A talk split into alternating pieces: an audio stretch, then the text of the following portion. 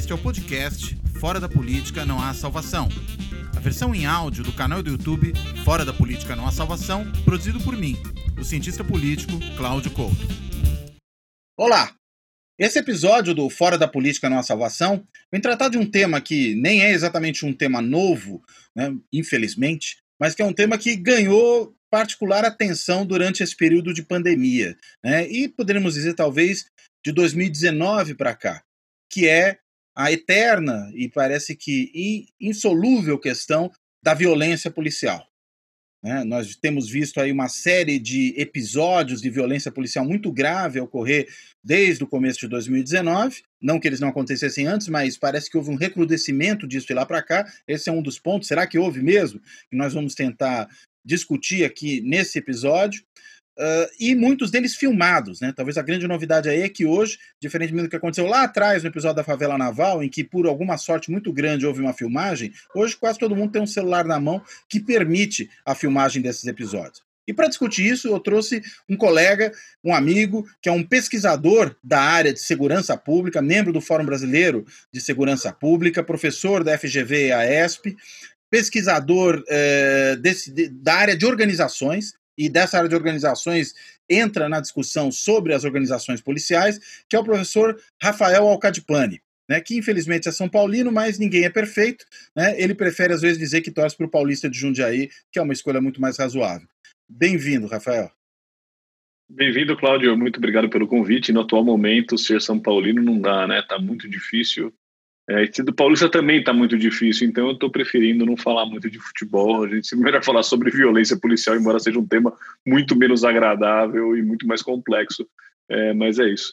Estou à disposição. Obrigado, parabéns pelo canal. É uma grande alegria, uma honra poder estar aqui conversando com você, que é um grande amigo, que é um grande colega e que está é, fazendo esse, essa tentativa de popularizar mais as nossas opiniões, isso é muito importante para a gente poder, acho que não só fora da política não há salvação, como fora do diálogo não há salvação, né? A gente tem tido muita dificuldade de ter um diálogo proveitoso e com substância. Espero poder contribuir aqui para os seus, para o pessoal que está assistindo.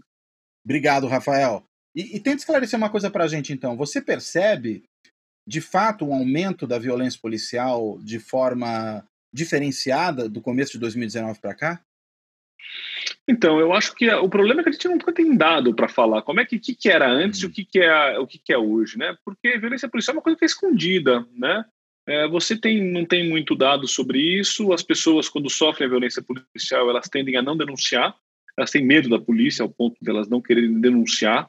É, os processos de denúncia também são processos bastante, bastante complicados, vagarosos. Você tem que, se for no caso de um policial militar, você vai na corregedoria, é, se for policial civil, você também tem que ir na corregedoria, são ambientes que não são tão amigáveis assim para denúncia, né? A gente também tem a, a, a, função da ouvidoria, a possibilidade da ouvidoria, mas a ouvidoria de São Paulo, na nova gestão, ela tem melhorado muito no momento, ela melhorou uhum. bastante, mas ela estava um pouco ainda patinando com relação a coibir abusos policiais, então a gente não tem dados, digamos assim. O que a gente sabe é de, da experiência prática das pessoas. Né? A polícia faz muitas coisas, a polícia faz muita coisa legal, a polícia prende criminosos, a polícia é, faz partos de pessoas, mas a polícia faz muita coisa que não é legal também. Existe corrupção policial, existe violência policial, e essa violência policial, infelizmente, da minha experiência de pesquisa, principalmente nas periferias, principalmente com o jovem da periferia, ela tende a ser uma chave que é uma chave ainda muito utilizada pelas polícias, que é muito utilizada pelos burocratas do nível de rua, usando aqui uma expressão da, que a Gabriela Lauta estuda, né? Uhum. É, uma colega nossa da FGV também, excelente pesquisadora. É, a gente tem uma chave que ela é uma chave é, que é muito presente ainda nessa relação. Eu acho que o grande calcanhar de Aquiles das polícias brasileiras hoje, nesse momento, principalmente da polícia ostensiva, da polícia militar, que está no cotidiano, é, é, a chave, é o grande problema é a sua relação com os jovens da periferia, que são escolhidos pelo sistema de justiça criminal como seu principal cliente, né? E essa interação acaba sendo uma interação que deixa muito a desejar e que precisa evoluir muito.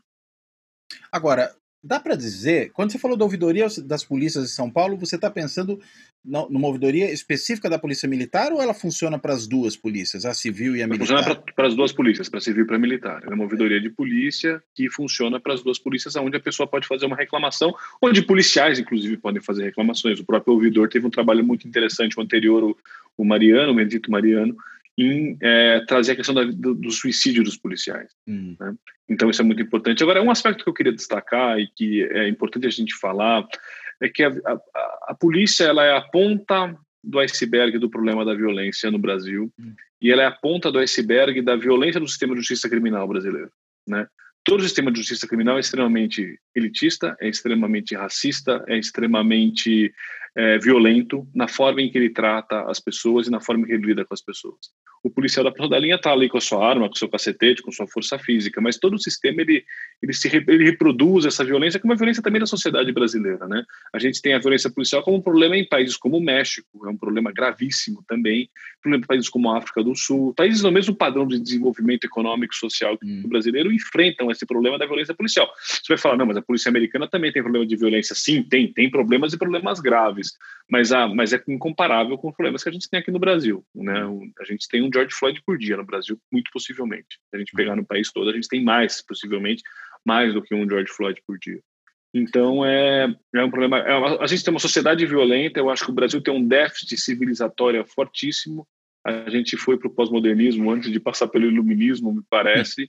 O déficit civilizatório mesmo, as pessoas não uhum. são instruídas, as pessoas não são, não sei, você pode ter, a gente tem né, exemplos de pessoas que têm a melhor faculdade do mundo e continua sendo um brucutu, isso não quer dizer que nem renda e nem, e nem estudo formal, significa né? isso, mas aí é violência policial, sim, sim, a violência policial se estoura nisso, a gente é um país com o maior número de homicídios, a gente é um país esse tempo você estava debatendo armas. Ah, porque arma? Eu falei, meu amigo, a gente não pode ter carro no Brasil. A gente, o cara sobe num carro e mata. Imagina com uma arma na mão, né? É isso. O Brasil é um país endemicamente violento e as polícias, evidentemente, acabam sendo violentas. A polícia militar, que está no cotidiano da lógica, acaba sendo violenta também. Aliás, você falou da polícia militar e dessa coisa da violência endêmica. Pelo menos para quem olha sem, de fora, sem ser um especialista no assunto, a percepção que se tem é de que o problema da violência policial é muito mais um problema da polícia militar do que das polícias civis.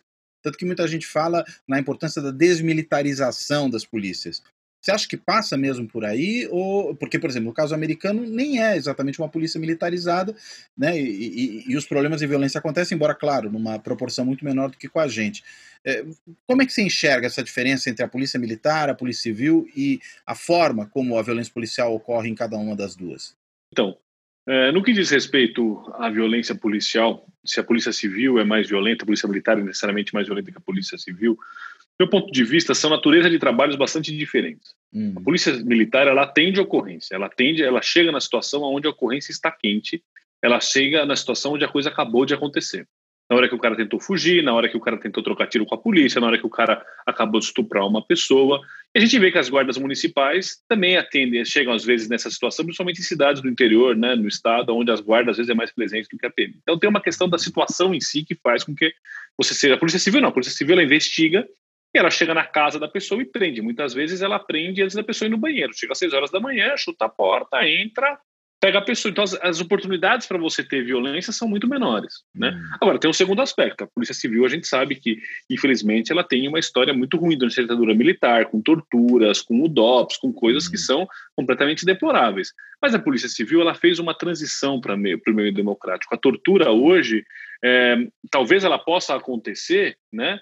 Mas ela não está longe de ser a regra do trabalho policial. A Polícia Civil teve que se aprimorar em termos com a democracia, onde você, o sistema de justiça criminal, ele aceitava a tortura no passado, ele não aceita hoje. Inclusive é um crime hediondo e seríssimo. E também tem uma questão de mentalidade. Na Polícia Civil, ela foi, ela entrou assim no meio democrático. E não estou dizendo que talvez um tapa ou outro não possa acontecer numa situação. Não estou dizendo que talvez algum policial desavisado tente torturar uma pessoa. Mas não está longe de ser algo que é que está forte, que está presente. A violência não é uma prática cotidiana do trabalho de polícia civil, é, pelo menos da, da, onde eu tenho experiência em São Paulo, que eu conheço, que é São Paulo, e eu acredito que em outros estados ela é muito mais a exceção do que a regra. No caso da polícia militar, essa transição foi uma transição que não aconteceu de forma tão, digamos assim, mais clara. A polícia militar tem um trabalho de direitos humanos que aparece pouco, muito forte, uma formação de direitos humanos na nos policiais. A Polícia Militar tem uma, os comandos de Polícia Militar, conheço muitos comandantes que até se envergonham de ver uma das muitas das cenas que a gente tem visto aí, só que ela tem subculturas muito fortes. Subculturas de violência muito forte. Subculturas que, inclusive, geram voto, que elegem deputados. Se a gente for ver, nós não temos nenhum deputado eleito pela Polícia Militar que seja um cara moderado. Todos hum. eles são do tiro porrada de bomba, do matar bandido é bom, e essas coisas todas, né? Esse uso que se faz da rota em São Paulo, muito forte, de... a rota é uma polícia que, sim, ela tem, ela tem um índice maior de letalidade, mas não estou dizendo também que não possa acontecer, existem casos que são casos de abusos, mas muitas vezes ela chega em situações que são situações muito complicadas, bandidos armados de fuzis. Ela tende a ser uma tropa profissional, né? Internamente a gente não tem essa imagem fora, né?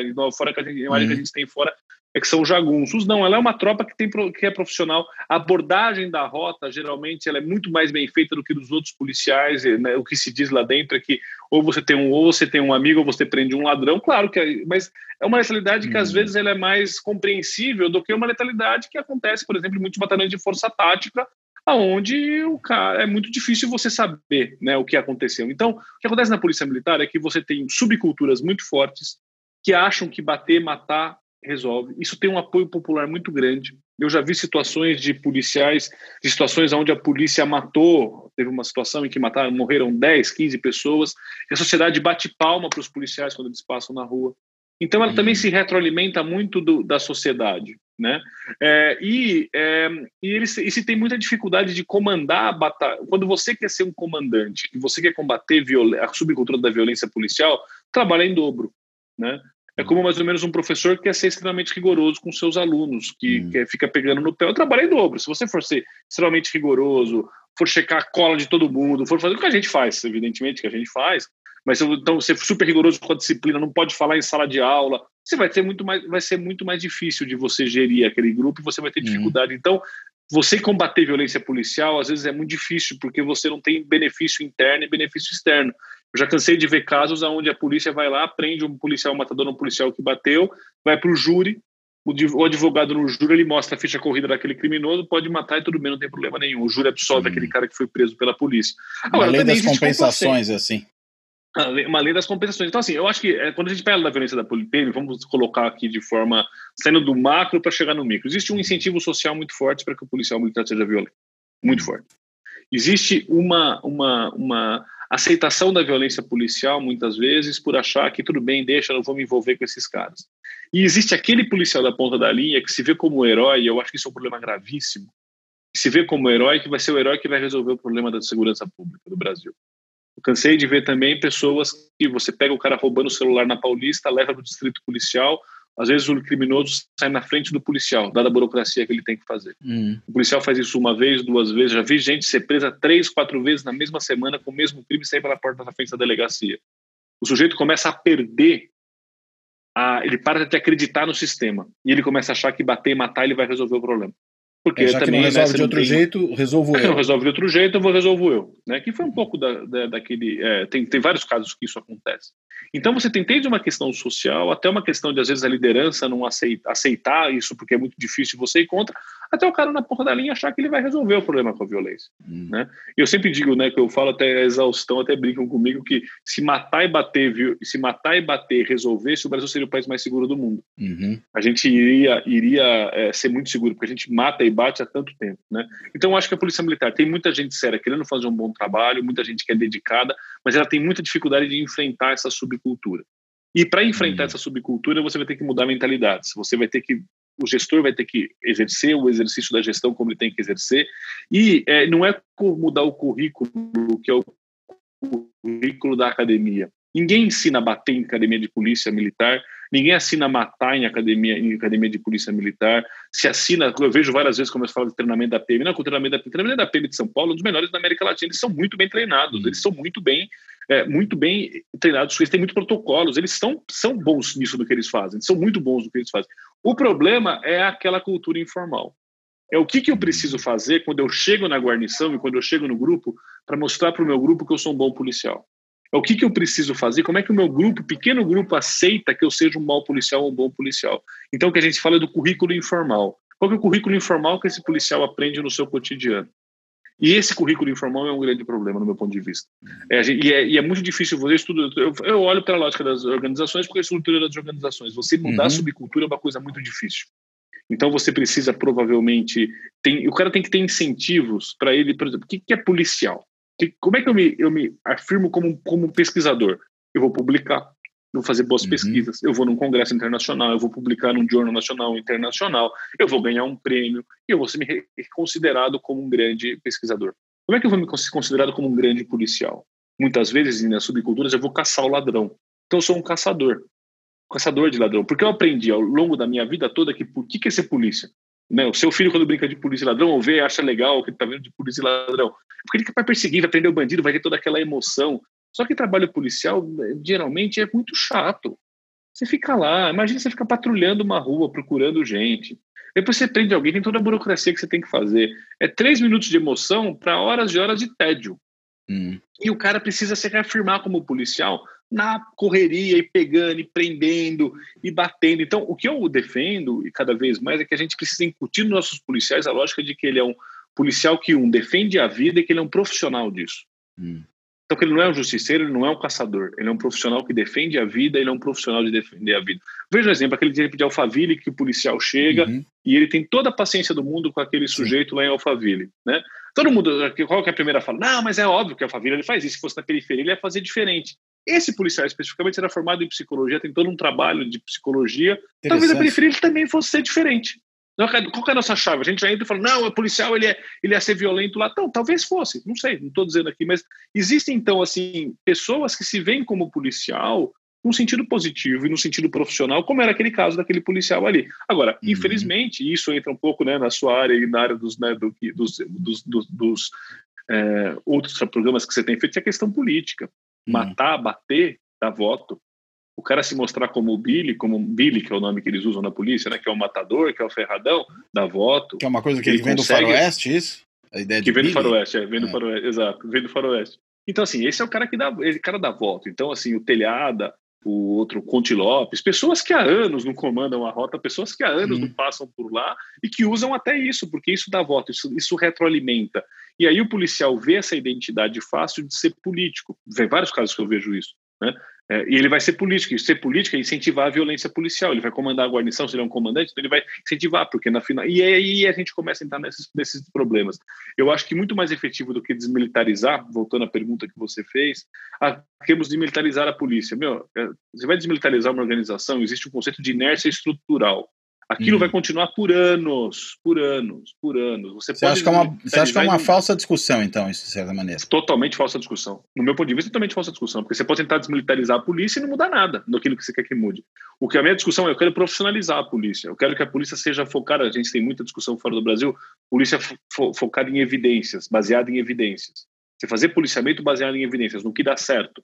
Às vezes, hum. você passar a viatura num dado lugar. Isso é, isso é o que mais dá certo em polícia, inclusive, você atuar em hotspot criminal. Isso resolve muito mais do que você prender 20 bandidos. Né? Então, acho que assim, a questão é a profissionalização da polícia, ter uma cultura profissional. Agora, desmilitarizar, você pode desmilitarizar. As guardas municipais não são militares, e eles não são de estrutura militar, são civis, mas eles, eles fazem tudo que a polícia militar faz. A polícia federal canta indo como se fosse polícia militar. Uhum. Então, assim, eu acho que isso é um falso debate. O debate correto é como é que a gente constitui uma polícia na democracia que atue bem dentro da democracia. E mais importante, como é que eu aproximo população pobre, população de periferia e da polícia que é a patrulha. Uhum. Né? Eu, por exemplo, tenho um caso, alguns casos bobos. Uma vez, esses dias eu vi um vídeo de um PM que chegou com um monte de molecada empinando pipa, começou a empinar pipa com os moleques. Pô, a molecada ficou super feliz, fizeram um vídeo, falaram outro caso. Eu vi um PM que era skatista no interior e ele andou de skate os moleques, fez um monte de manobra. Pô, isso, que é, isso que a gente tem que incentivar cada vez mais, essa aproximação. Porque quando eu tenho essa aproximação, entre polícia e sociedade, eu confio na polícia. Quando eu confio na polícia, eu dou informação para prender o criminoso. Tá certo? Então, esses são, essas são, quando a gente pega, por exemplo, o livro da, da Alba Zaluar, né, é, que ela fala da cidade de Deus, a cidade hum. de Deus as pessoas não sabiam quem era mais violento, se era o traficante ou se era a polícia. Aí não dá, aí não tem como ter a relação. Né? Mas eu preciso ter, então, uma, uma, uma preocupação de profissionalização. Agora, a profissionalização passa por eu ter pessoas com mentalidade mais aberta.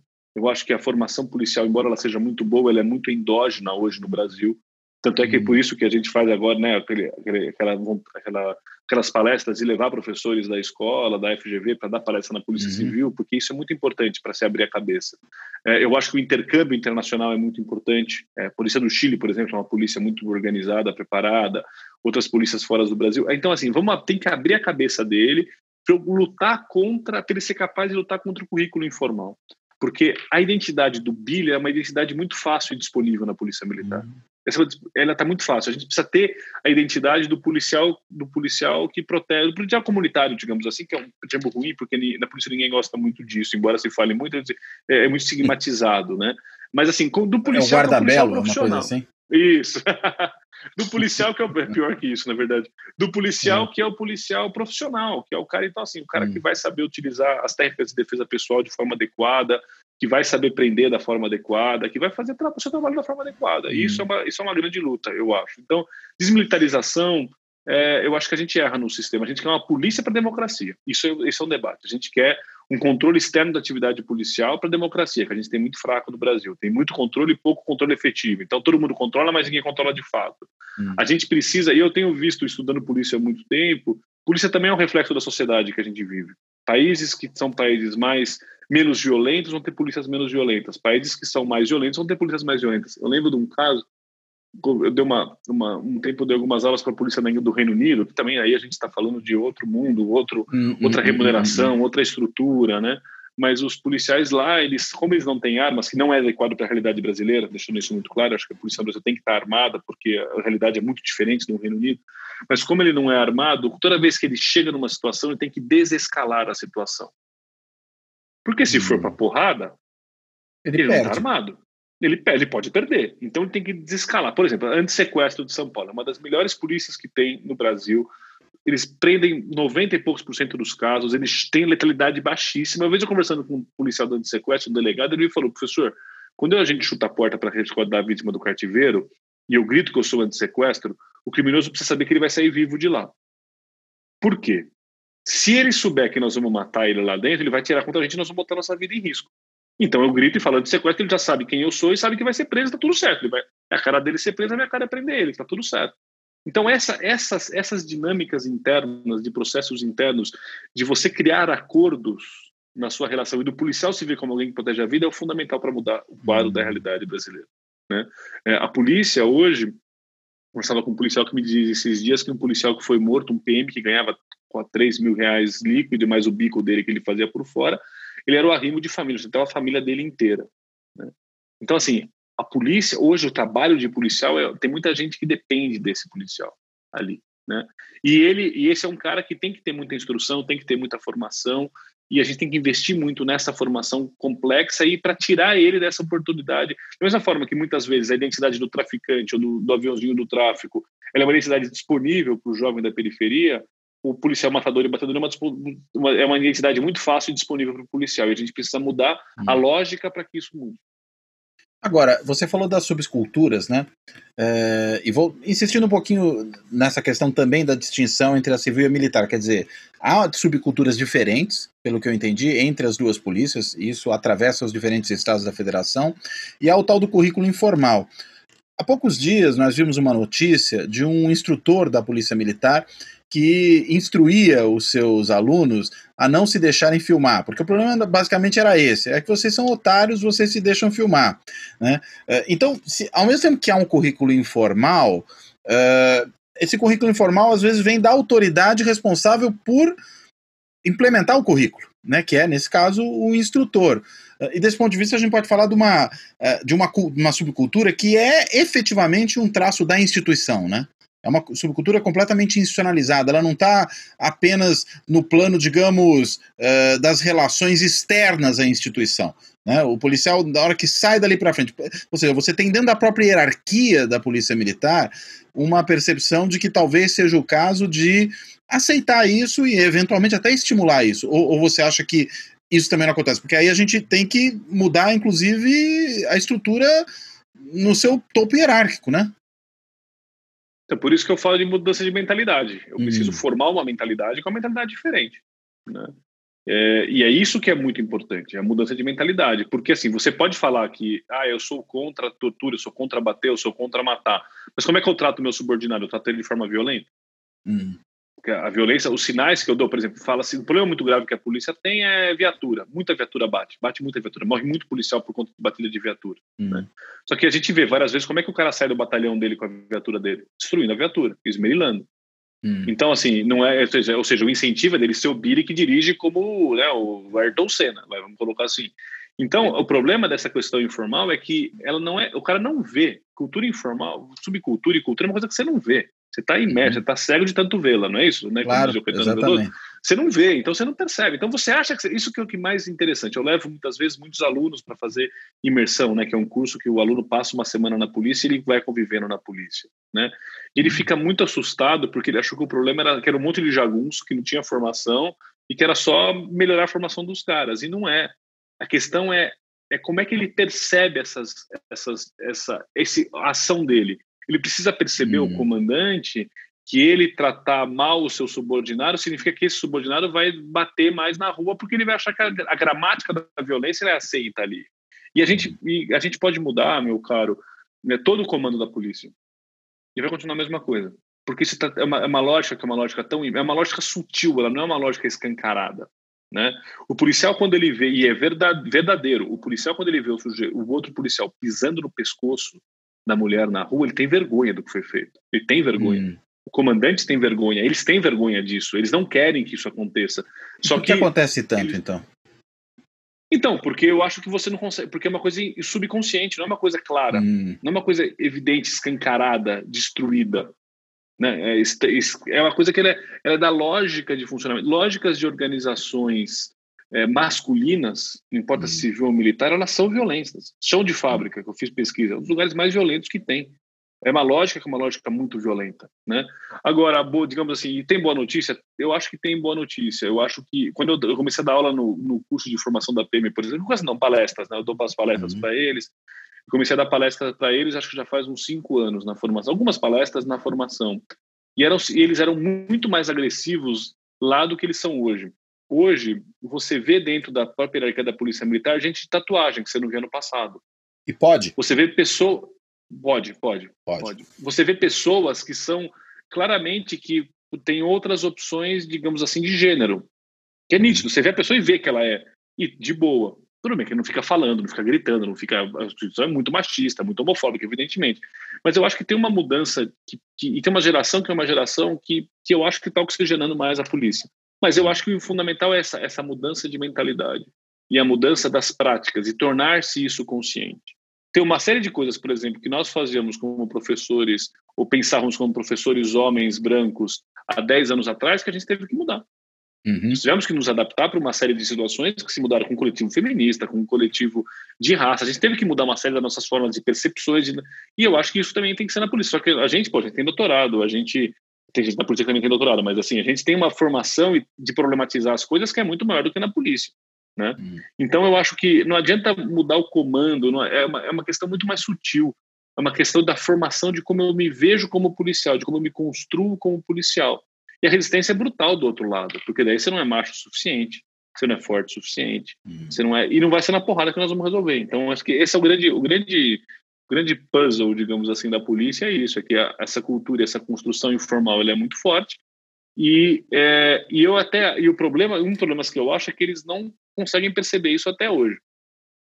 É, eles não Como assim? conseguem assim? perceber, eles têm, ele não consegue ter, ele tem muita dificuldade de perceber que essa subcultura, ele sabe que a subcultura estraga, mas ele não sabe no que ele faz no dia a dia que reforça a subcultura. Esse é um problema hum. muito grande que na hora em que eu sou ríspido com o meu subordinado, que na hora em que eu sou machão, na hora em que eu não sou. Por exemplo, vamos pegar um caso. Um é mais caso forte do que ele, num certo sentido. É porque é quem você é. Hum. É quem você é, cara. Entendeu? É quem você é. Então, esse é o problema, é a constituição de quem, como eu me, né, como eu me constituo como sujeito policial. Isso é, hum. isso é, é, fino, é delicado, não é uma coisa, não é uma coisa escancarada e clara. Uhum. Quando o polícia pisa no pescoço da pessoa, ele sabe que ele está errado, ele sabe que ele está errado. Quando ele dá um tapa, mas ele sabe que ele está errado, ele, tem, ele sabe que ele está fazendo coisa errada. Tem certeza. Ninguém ali acha que aquilo é. é mas é que pro grupinho dele ele vai ser aceito, porque ah, depois ele vai. Porque assim, tem outra coisa que é curioso: polícia conta muita história de ocorrência. Né? Hum. Conta muito, muito, muita história. Né? Histórias de guerra, digamos assim. Nem pescador, exato. E, inclusive, às vezes parece, porque às vezes dá uma uhum. exagerada hum. boa também, né? Mas assim, e aí o cara vai contar, pô, teve, teve aquele cara que fez não sei o quê, eu dei um tapão nele, que não sei o quê. Então, e aí o pessoal, oh, que legal, que legal, que bacana, que bacana. Então, esse, esse é o grande problema. A, a, a, vai mudar a atuação quando o companheiro do cara, quando o cara, o cara do lado dele fala, meu, não faz que você vai ser preso, velho.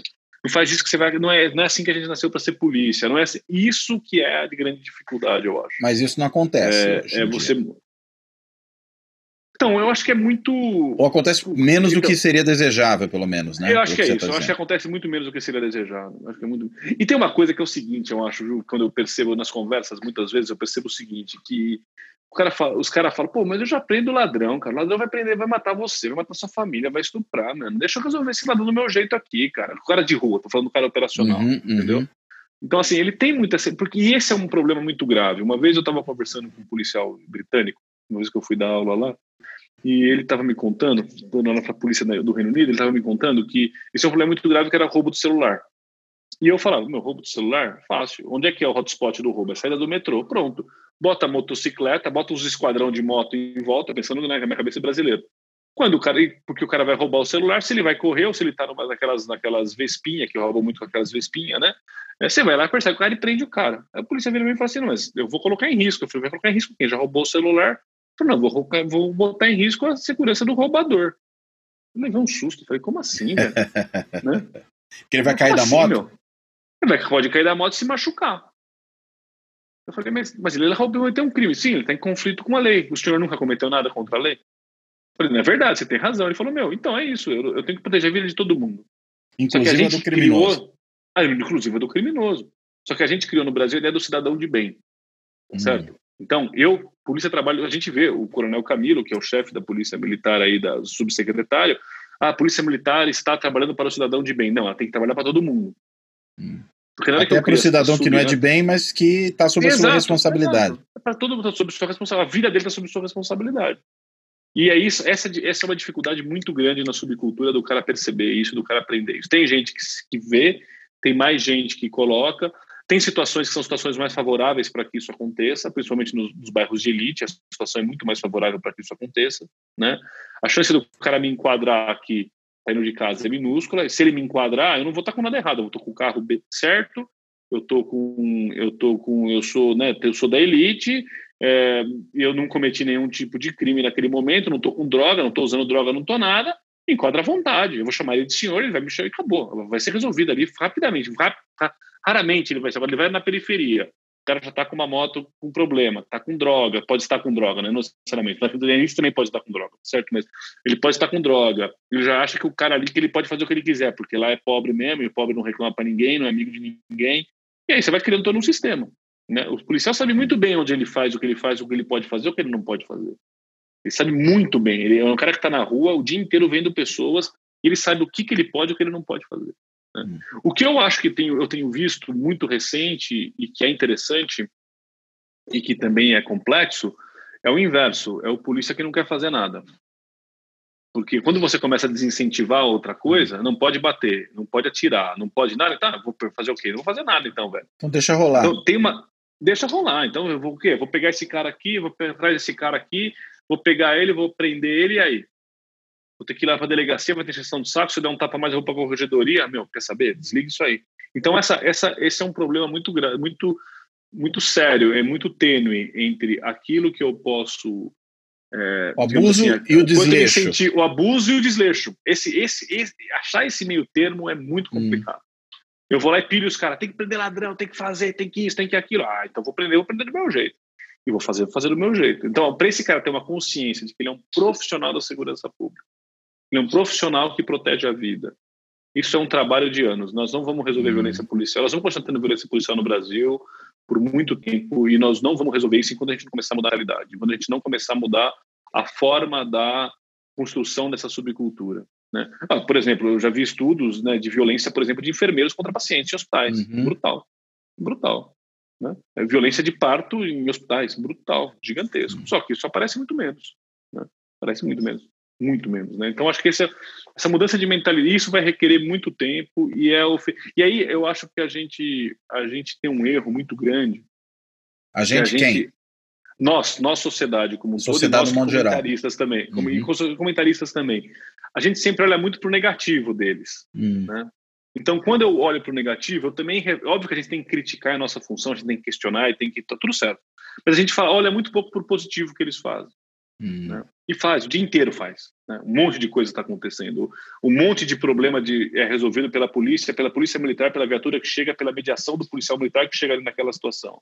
Ou então, eu lembro de um caso de um, de um delegado que ele foi roubado, roubaram o relógio dele, e ele é, sacou, esperou o ladrão sair, né, com o relógio dele, que era um relógio caro, e ele sacou a arma e deu voz de prisão, prendeu o cara, colocou, aí colocou, fez o cara deitar no chão, chamou apoio, ficou tipo 15 minutos chamando apoio e deu muito pouca repercussão isso. Ele fez pra certinho. Muita...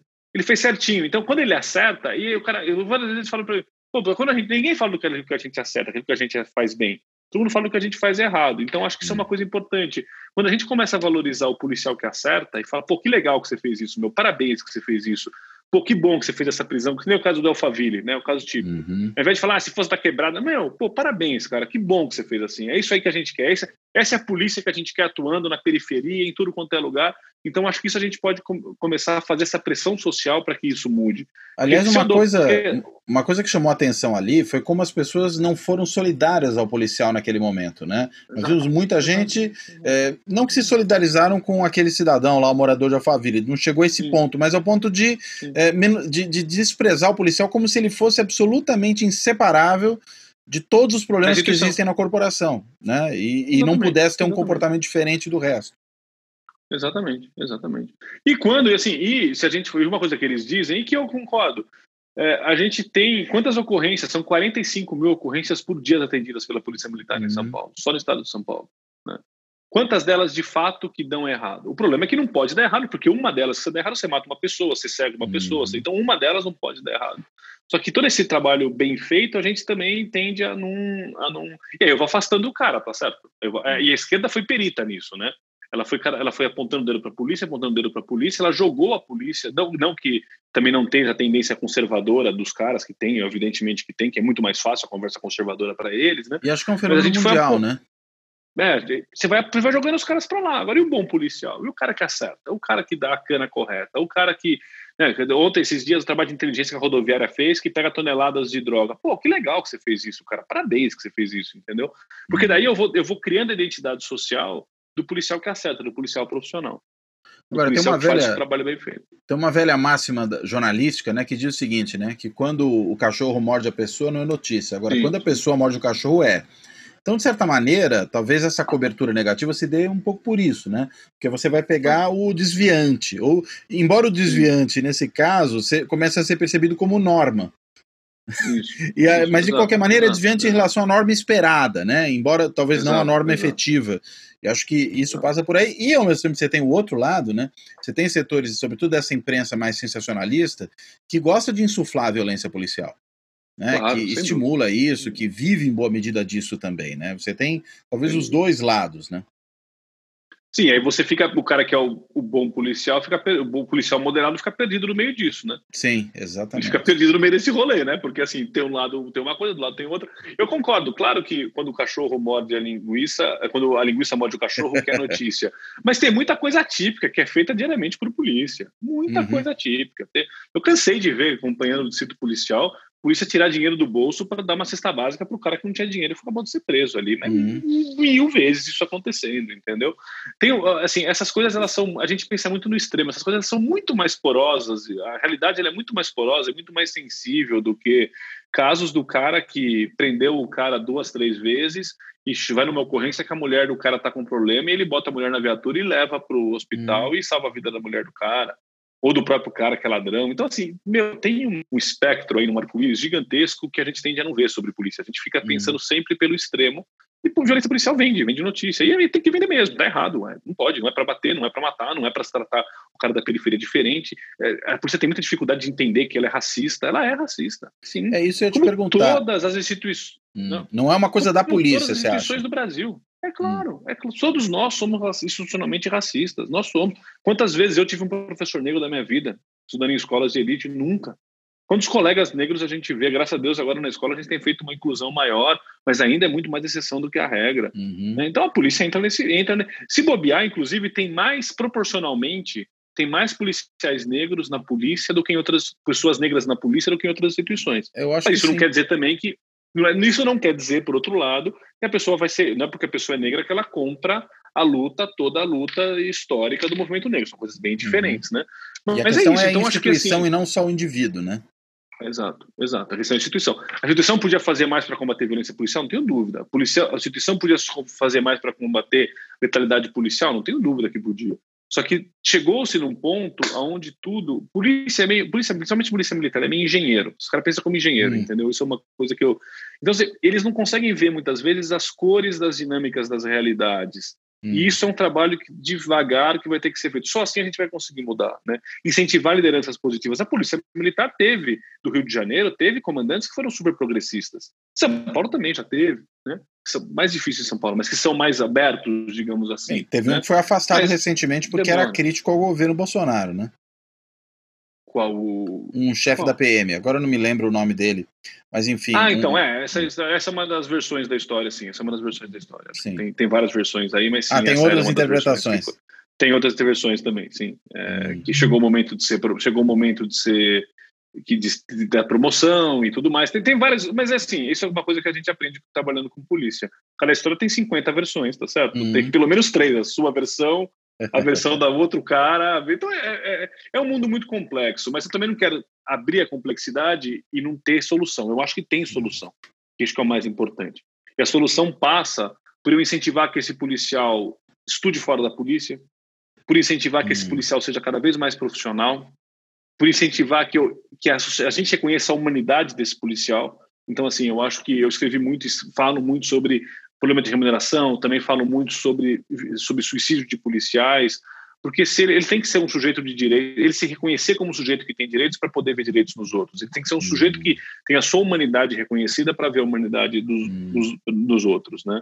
É, eu acho que tem uma função sim para quem só critica a polícia, que vê, acho que isso é uma, é uma, é uma é um tipo de estilo de trabalho, não é o meu estilo de trabalho. Meu estilo de trabalho é tentar estabelecer um diálogo. Para no diálogo a gente tentar fazer alguma influência. Mas como a gente quando a gente dá aula, né, meu? A gente dá aula para uma classe de 40, talvez a gente consiga tocar verdadeiramente em dois, em três, em uma pessoa, né? Então a gente tem que pensar muito mais no tempo social e no tempo histórico das mudanças do que uma coisa que vai acontecer para amanhã. Não existe bala de prata para acabar com a violência policial. Desmilitarizar não vai resolver. Ter esse treinamento que inventaram não vai resolver. Isso é uma mudança de mentalidade da polícia, da sociedade, que vai requerer anos para acontecer. Só que a gente tem que dar o passo para isso. Agora, eu reparei que tem um, uma, uma contraposição que você várias vezes acabou fazendo menção a ela, é, embora sem é, talvez desenvolver isso um pouquinho mais, ia pedir justamente para você fazer isso, que é a contraposição entre o policial violento e o policial profissional. Né? É, às vezes se vê o seguinte: o problema não é só treinamento, treinamento eles têm, o problema é a subcultura. Como é que a gente pensa nessa questão da profissionalização versus o abuso da violência né, uh, no ponto de vista da, não só da formação policial, mas da mudança da instituição. A instituição é menos profissional do que deveria ser? Acho que seria interessante entender melhor essa, essa dicotomia. Então, eu acho que já, foi, já houve momentos em que ser violento era profissional, era hum. relacionado a ser profissional, ser um bom policial. O que me parece hoje, principalmente com as discussões que existem no mundo sobre polícia baseada em evidência, é que eu vou pensar muito bem e eu vou utilizar a minha força de forma muito precisa e muito específica uhum. quando ela é extremamente necessária. E essa é uma nova identidade policial que tem que tem surgido em lugares como Estados Unidos, que lugares como Reino Unido, Chile e tudo mais. E é isso que precisa vir bastante para o Brasil. Essa profissionalização no sentido de que é, saber usar a violência, saber como usar a violência, é muito importante. E acho que isso é muito, é muito, muito bom por exemplo, quando a própria polícia militar decide que ela não vai mais utilizar enforcamento como esganadura, enforcamento como técnica de abordagem de mobilização de pessoas. Isso mostra que você está tá evoluindo a coisa. Você mostra que o cara está vendo que aquilo ali não era mais adequado. Tem que mudar de práticas, né? É, eu acho que a polícia, sim, ela é profissional, sim, mas como ela se constitui como profissional? A mesma forma militar, né? Existem várias formas de você ser militar. O militar americano, ele é um militarismo super profissional, super técnico, focado na técnica e que é muito diferente, por exemplo, de um militarismo venezuelano, ou de que é, né, não vamos nem chutar o base, mas que é um, um militarismo, por exemplo, do México, né? Então existem várias uhum. formas, existem vários, vários tons aí.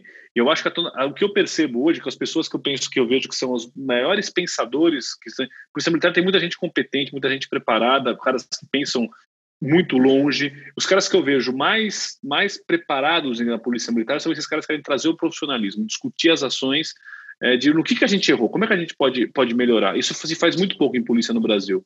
teve uma ação, teve isso, como é que a gente pode melhorar? Fazer o debriefing dessas ações. Tudo bem, se faz, mas se faz muito pouco a documentação disso, isso influenciar em protocolo, em procedimento. É azeitar esse profissionalismo que eu acho que é que é bastante a solução, né? Ainda o, o estereótipo do policial violento, ele ainda é muito forte. Hum. Porque ele é muito ele, é, ele é um papel muito aceito socialmente também, né? Então, isso é um problema grave, porque o cara se aceita isso. E a instituição tem que mudar e a sociedade tem que mudar. E eu acho que vai mudar. É, a impressão que eu tenho é que a Polícia Militar percebeu o comando, o comando da polícia, quando eu digo seu, seu corpo diretivo, é, que está em formação, ele percebeu que a letalidade é o seu calcanhar de Aquiles e a violência é o seu calcanhar de Aquiles. Eu acho que isso não era claro há 10 anos atrás. Eu acho que hoje isso é, isso é muito mais claro. É, e ela tem atuado para tentar para tentar mudar. O atual comandante da Polícia Militar, o Coronel Alencar, ele é uma pessoa que em todo lugar que ele passou ele reduziu a letalidade. Em todo batalhão que ele passou ele reduziu a letalidade. É uma preocupação dele cotidiana. Né? Agora, é uma instituição é gigantesca, é um monte de gente. Para você conseguir fazer isso chegar na ponta, isso é uma coisa que demora. É, muitos dos, dos, dos é, comandantes com quem eu, eu tenho converso, né, é, são muito preocupados com essa questão. Muitos, como eu falei, dos capitães, eu fiquei super bem impressionado com os capitães. Então, assim, mesmo na Polícia Civil também, né, que é outra, é, eu vi é, a geração mais nova é uma geração que pensa muito diferente da outra geração. E isso é muito bom. Então, eu acho que tem uma coisa que vai acontecer. Agora, a função do Estado é conseguir incentivar para que essas melhorias, catalisar essas melhorias, né? E criar. Quando o Dória fala, vamos fazer o retreinar, né? Hum. Ele, ele acertou ele errou no jeito, porque a polícia é muito. Essas técnicas de dia a dia de abordagem, os caras sabem de cor salteado. O que, essa mudança de mentalidade. O que, que a polícia dos Estados Unidos tem que fazer? A reforma da mentalidade da polícia. É isso que você quer fazer nos Estados Unidos hoje. Agora, não é tão né? simples. A gente né? vive um momento.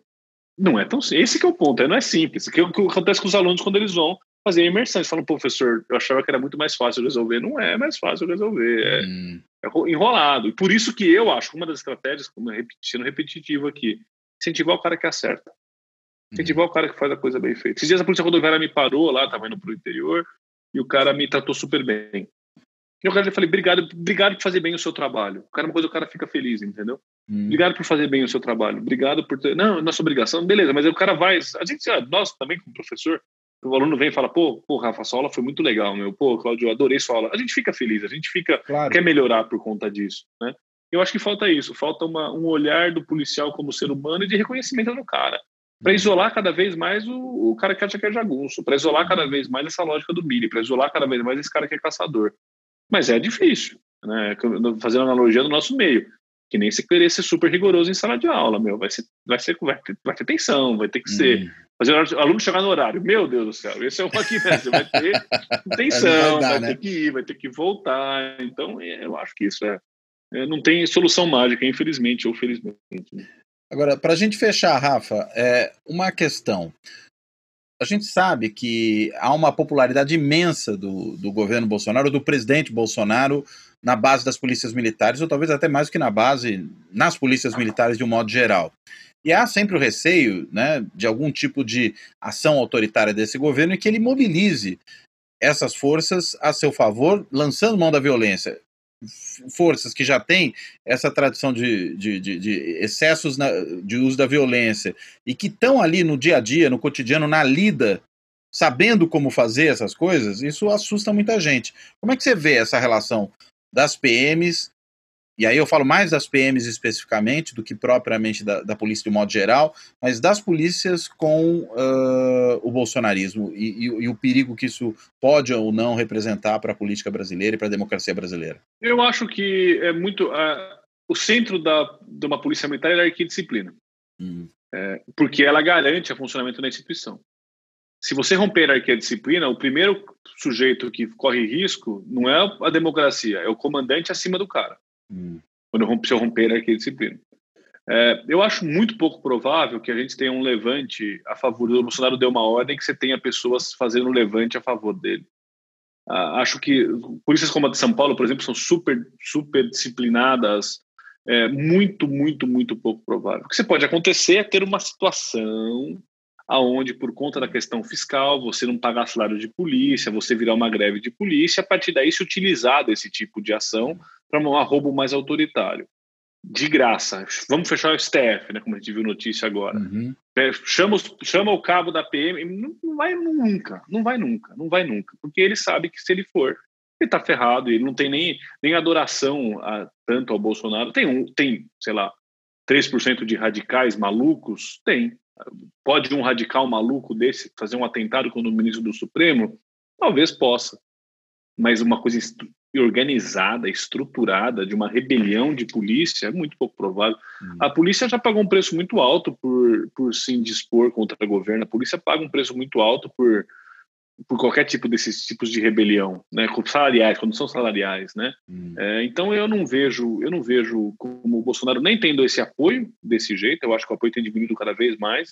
O Bolsonaro é tudo que não, tudo que não é o bom militar, né. O Bolsonaro ele foi, ele, ele foi ele se amotinou, o Bolsonaro fala palavrão, o Bolsonaro é desrespeitoso, o, tudo, o militar, o ethos do militar é um sujeito sóbrio, ponderado, educado. Esse é o ethos do, né? Até eu que falo bastante palavrão, às vezes dou aula, lá é. na Polícia Militar tem que me controlar um pouco, porque não é bem visto. Então, o Bolsonaro é uma antítese do, da, da, identidade que, o, que, os policiais militares querem para ele mesmo, né? Então, eu acho muito pouco provável que ele seja capaz de ter força para realizar um levante de polícia militar no Brasil. O que pode acontecer, sim, é polícia tal não pagou salário, polícia de que um pouco a gente viu no Ceará. Aquilo eu acho que é uma é um cenário possível, em São Paulo pouco provável. Às vezes tem a maneira como se lida com as manifestações, né, que é muito diferenciada. É, as manifestações eu acho que assim, eu acompanhei, conheci bem esse mundo de manifestações. Você vai numa manifestação que todo mundo te trata, assim, violência policial em manifestação acontece, só que ele tem que ter um motivo para poder fazer. Então você fica me xingando a manifestação inteira. Eu preciso que você me jogue uma pedra para poder te pegar no pau. Hum. Então, as manifestações do pessoal do outro do pró-governo, primeiro elas batem palma para os polícias, que são super sentem uma carência brutal de reconhecimento profissional. Viva a PM. pouco é criticada, coisas do gênero. Mas o cara fica feliz por ninguém. Uma vem aqui e fala que quer acabar comigo, a outra vem aqui e fala que quer que eu, que eu viva para sempre. Quem que eu vou, quem que eu vou ser mais simpático? Evidentemente com a outra. É evidente, hum. né? É humano essa situação. Não dá para querer que ele seja um robô. A segunda coisa é que, por exemplo, a gente tem em São Paulo inúmeras manifestações de esquerda, historicamente, o Boulos mesmo, sem dar nenhum problema. O uhum. Boulos faz, faz e fez e refaz manifestações sem dar nenhum problema, porque seguem as normas do que foi estabelecido. O problema é quando não se segue a norma daquilo que foi, muitas, algumas manifestações, principalmente MBL, não vai antes conversar com a polícia, não fecha itinerário. Aí começa a ir contra a estrutura, aquele jeito de vida deles. Então, de novo, é mais complexo. Não é só gosto desse ou não gosto daquele tem uma complexidade maior na história que permite com que você seja mais favorável àquilo que seja mais favorável ali, né? Aí na hora que estourou o negócio, estourou, aí ferrou, né? Na hora que começa a jogar bomba, aí ninguém segura mesmo, né? Que briga de rua, a hora que começa, você não segura. Mas sim, eu acho que a polícia podia. Primeiro, ela faz um bom trabalho em manifestações via de regra, mas eu acho que ela demonstrou ao longo desse ano ter partido. Isso é muito grave e muito sério. Uhum. É, isso é muito grave e muito sério. Isso a gente, eu particularmente reclamei um monte na imprensa, falei, mas é, eu entendo essa, essa, por exemplo, quando coisas que são completamente absurdas, né? Na manifestação que uma das que teve contra o Bolsonaro, o pessoal foi dar flor para o policial, o policial não recusou. Aí é uma coisa que não falta bom senso ali. Isso é o tipo de coisa que acho que tem que ser coibido. Ele recusou. Não é aceitado. Recusou a flor, porque veio do pessoal. Mas também já aconteceu, eu fui conversar disso, me falaram, ah, professor, mas já teve caso da gente dar um abraço no cara que vem abraçar a gente e fazerem vídeo na internet zoando a gente depois, entendeu? Hum que tem isso também, né? Então, assim, tem uma. Tem, assim, agora, a polícia vai ser mais, mais digamos assim, favorável. Ela, ele vai se parecer mais simpático? Claro que vai. É a mesma ideologia, a mesma visão de mundo. Agora, isso significa. Outro lado, eu vou apoiar um levante, eu vou bater no cara que está contra mim só porque ele é de esquerda. Acho que tem um pouco de sensacionalismo nessa história. A coisa é bem mais complexa. Um policial, dois, três, cinco, né? Pode, claro que pode. Tem professores que são péssimos, né?